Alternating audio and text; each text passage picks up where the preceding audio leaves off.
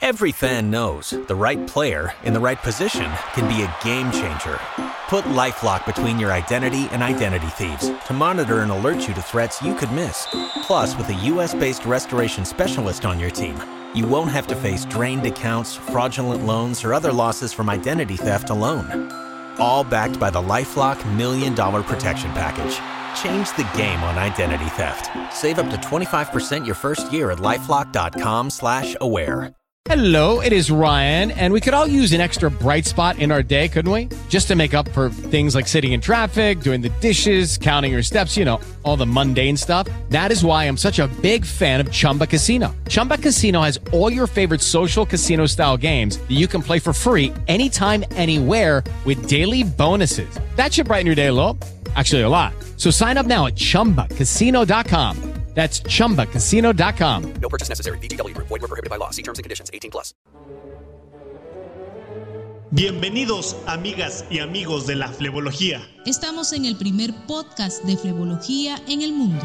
El punto de encuentro para todos nosotros que trabajamos día con día por la excelencia en la flebología. Varices, escleroterapia, trombosis, úlcera, linfología, compresión, Válvulas, endotelium, perforantes, telangiectasias. Así que acompáñanos a un episodio más del podcast Hablando de flebología. Hola amigos, ¿cómo están? Bienvenidos a un programa más desde el Instituto Mexicano de Flebología. ¿Cómo han estado? ¿Cómo los trata el encierro? Espero que motivando su creatividad y su afán por conocer nuevas cosas. El día de hoy quiero comentarles eh, algunos aspectos muy interesantes de algo que siempre nosotros tenemos como punto básico en la flebología. Y me refiero a la unión safeno-femoral, USF, dicha en abreviación. ¿Y por qué es tan importante? Pues porque básicamente todos los pacientes que vemos con varices los escaneamos con el ultrasonido Doppler, vemos que se pone de rojo, que hay reflujo y decimos tiene insuficiencia safenofemoral. Y esta, pues como ustedes saben, es la indicación precisa de hacer una cirugía. Una cirugía de safenectomía clásica, una cirugía láser, una cirugía a frecuencia.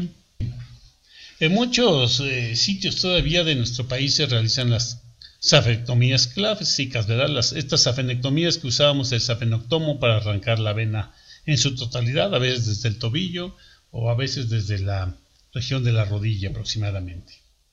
Aunque ya eh, la mayoría de los que hacemos flebología no usamos esta técnica porque sabemos que es muy agresiva y que destruye los nervios, lesiona muchos nervios en la parte baja de la pierna y no solo eso, destruye muchos vasos linfáticos.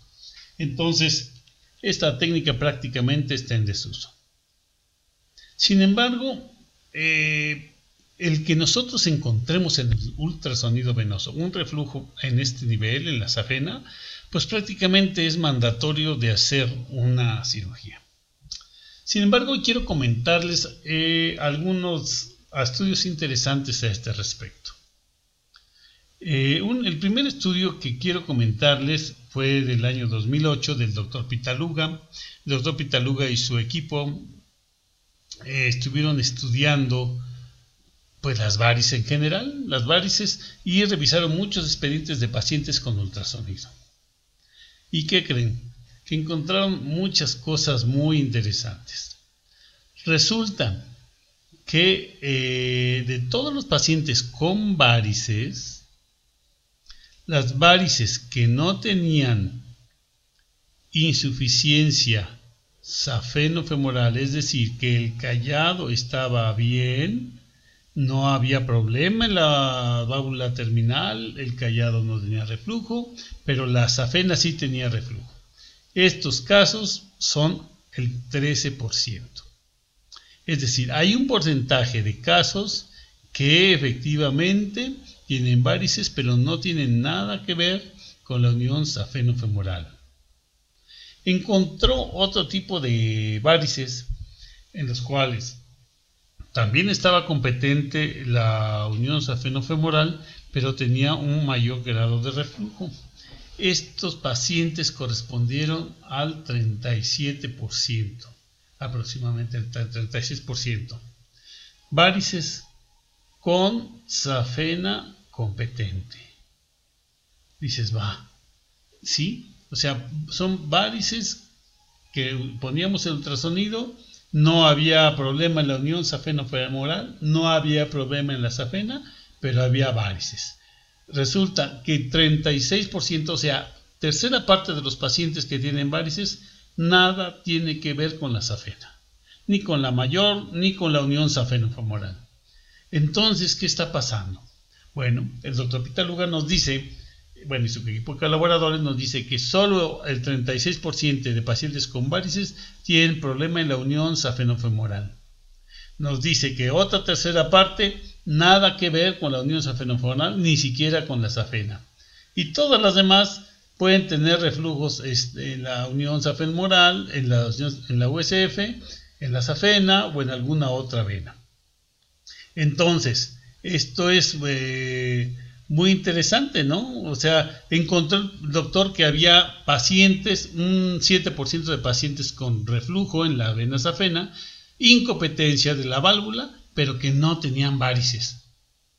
¿Eh? Un 7%, prácticamente un 10%, uno de cada 10 pacientes va a tener reflujo, pero no va a tener varices. Entonces, ¿se justificará operar este tipo de pacientes o no se justificará, verdad?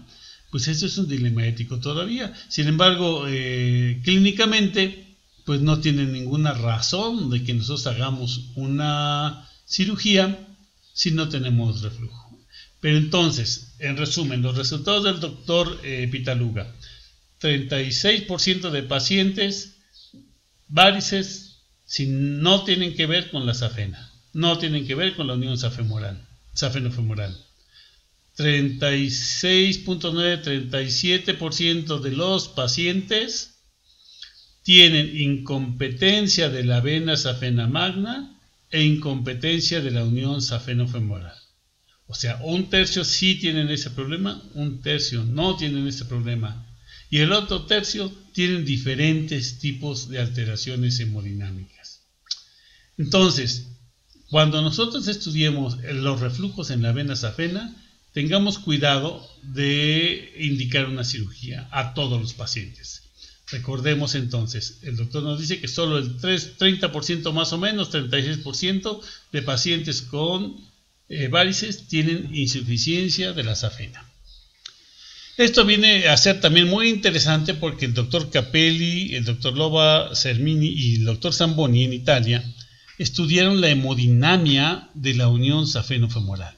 Ellos estudiaron ese pequeño pedacito de alrededor de 10 centímetros donde la vena safena se une a la vena femoral. Fíjense qué interesante, porque eso nos lo decía también el doctor Tesari cuando estuvo con nosotros aquí en Veracruz, en México.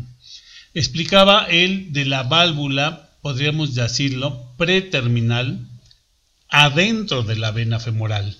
O sea, nada que ver con la safena. Una válvula preterminal que está arriba, por decirlo así, de la USF. Y una válvula post-terminal, podremos decirlo, distal, que está abajo de la USF. Esto significa que la sola vena femoral tiene unas válvulas que pueden dañarse. Y entonces cuando aplicamos el transductor podemos ver reflujo en la vena femoral que se deriva a la safena mayor o hacia abajo también, o puede no haber reflujo en la vena femoral. Sin embargo, es un punto muy interesante que tenemos que revisar estas válvulas. Además de las otras dos válvulas propias del callado, la que llamamos terminal, que ustedes saben que es la que está justo en la desembocadura de la safena mayor y la vena femoral, la que está justo ahí deteniendo que no haya reflujo es la válvula terminal.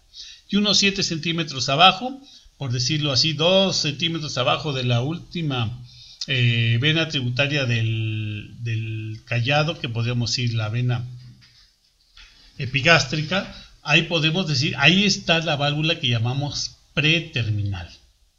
Bueno, entonces tenemos la preterminal, la terminal, la que está arriba en la vena femoral, la que está abajo de la unión safeno-femoral en la vena femoral, pero nos queda otro punto, que son todas las venas tributarias que llegan a esta estructura que denominamos callado.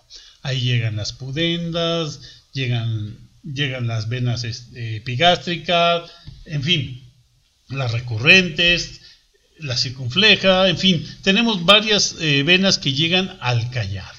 Y cualquiera de estas puede transmitirnos un reflujo desde arriba de la pelvis, de parte baja del abdomen, de la parte genital, puede traernos un reflujo que se transmita hacia abajo en la safena, en la safena mayor, pero que no tenga que ver con la válvula terminal.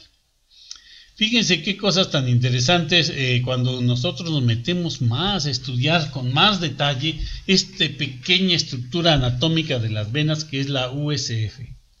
Esta unión safeno-femoral tiene varias, cuatro válvulas, más las válvulas que tiene cada una de las tributarias del callado. ¡Wow! ¿Esto por qué también es importante? Bueno, pues estos doctores también hicieron su estudio y también encontraron cosas, ¿verdad? Y también encontraron cosas muy interesantes. Primero ellos dividieron, eh, diferenciaron más bien la maniobra de Valsalva de la de compresión-descompresión. Cuando nosotros aplicamos el ultrasonido para verificar los reflujos, a veces nuestro paciente no puede hacer Valsalva, no sabe, no sabe pujar. Sin embargo, la maniobra de Valsalva transmite una presión aumentada del abdomen hacia abajo. En cambio, la presión eh, de compresión, presión, descompresión, compresión, descompresión de la pierna no nos transmite presión, solo nos transmite un efecto de gravedad. Esto es muy importante que lo diferenciemos porque a veces lo hablamos prácticamente indistinto y pues no es nada indistinto, ¿verdad? Esto es importante. Eh, la maniobra de Valsalva determina la propagación distal de una onda de presión en relación a la inercia con las válvulas, es decir, se generó la presión arriba y lo que nos está transmitiendo la, es, ver qué tanto funciona esa válvula transmitiendo la presión.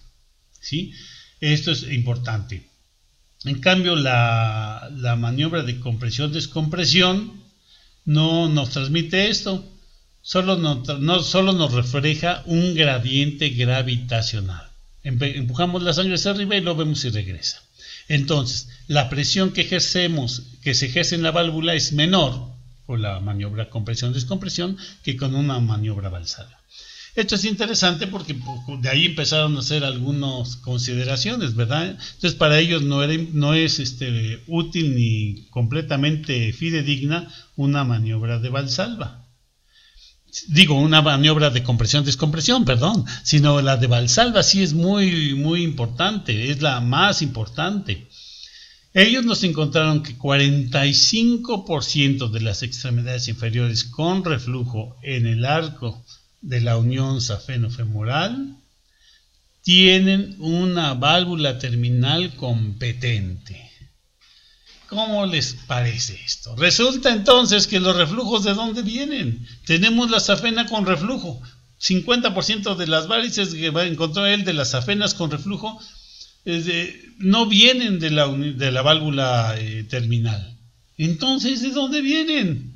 Bueno, pues pueden venir de insuficiencia de la válvula preterminal y de insuficiencia de las tributarias de la safena pueden venir desde la epigástrica, las pudendas, en fin. Entonces tenemos otras fuentes de reflujo desde el callado que no es la válvula terminal. Fíjense qué interesante. Y sobre todo por la implicación de tratamiento. Si el reflujo viene de una tributaria, pues con cerrar esa tributaria sería suficiente y no habría que estar operando safenas, cerrando safenas, laseando safenas en la unión safenofemoral. ¿No? Qué interesante.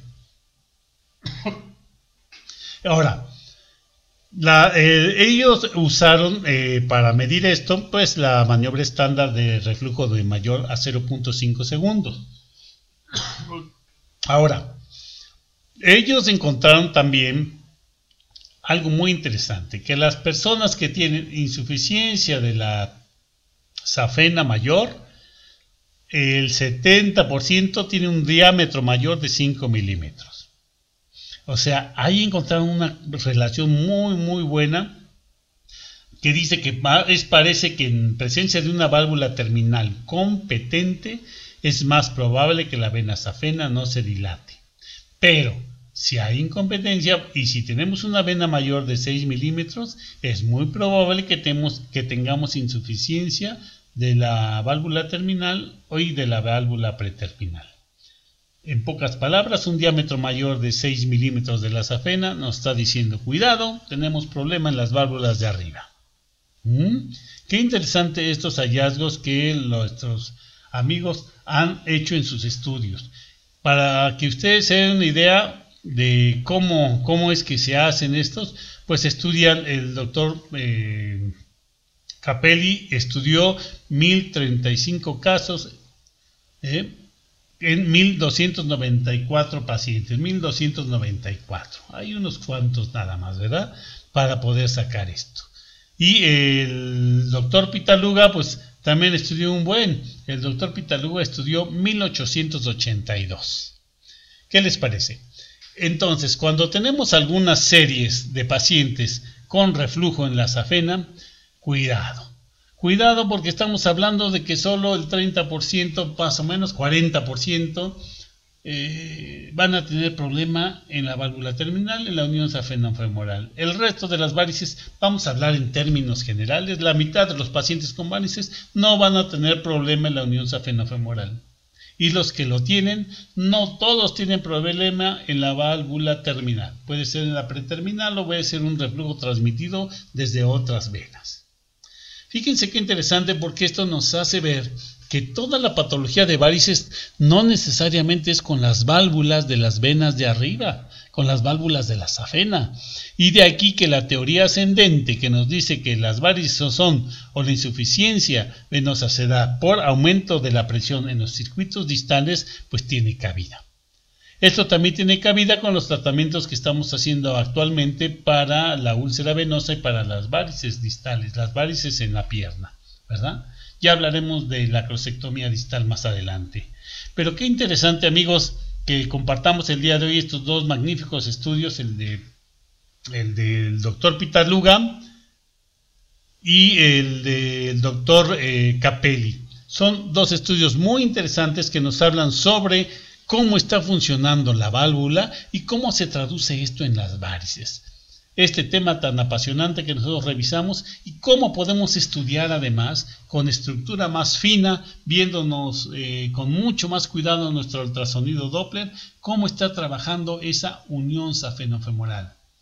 Vamos a nosotros a hacer estudios nuevos en este sentido. Nuestros alumnos de ultrasonido espero que trabajemos algo en estos sentidos y que tengamos resultados en México. No en Italia, no en Brasil, sino en México. Entonces, queridos amigos, este es el tema del día de hoy que espero los haga reflexionar, los haga pensar sobre los tratamientos que estamos haciendo y aquellos que se dedican a operar varices reconsideren si todos los pacientes que están operando tienen indicación quirúrgica precisa en base a estos estudios que hemos comentado el día de hoy.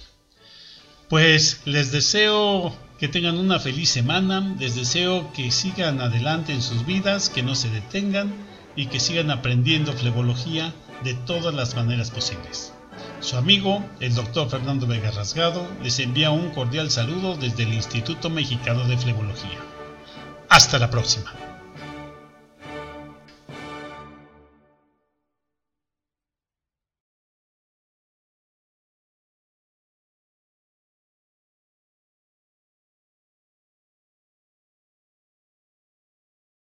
Hello, it is Ryan, and I was on a flight the other day playing one of my favorite social spin slot games on chumbacasino.com. I looked over the person sitting next to me, and you know what they were doing?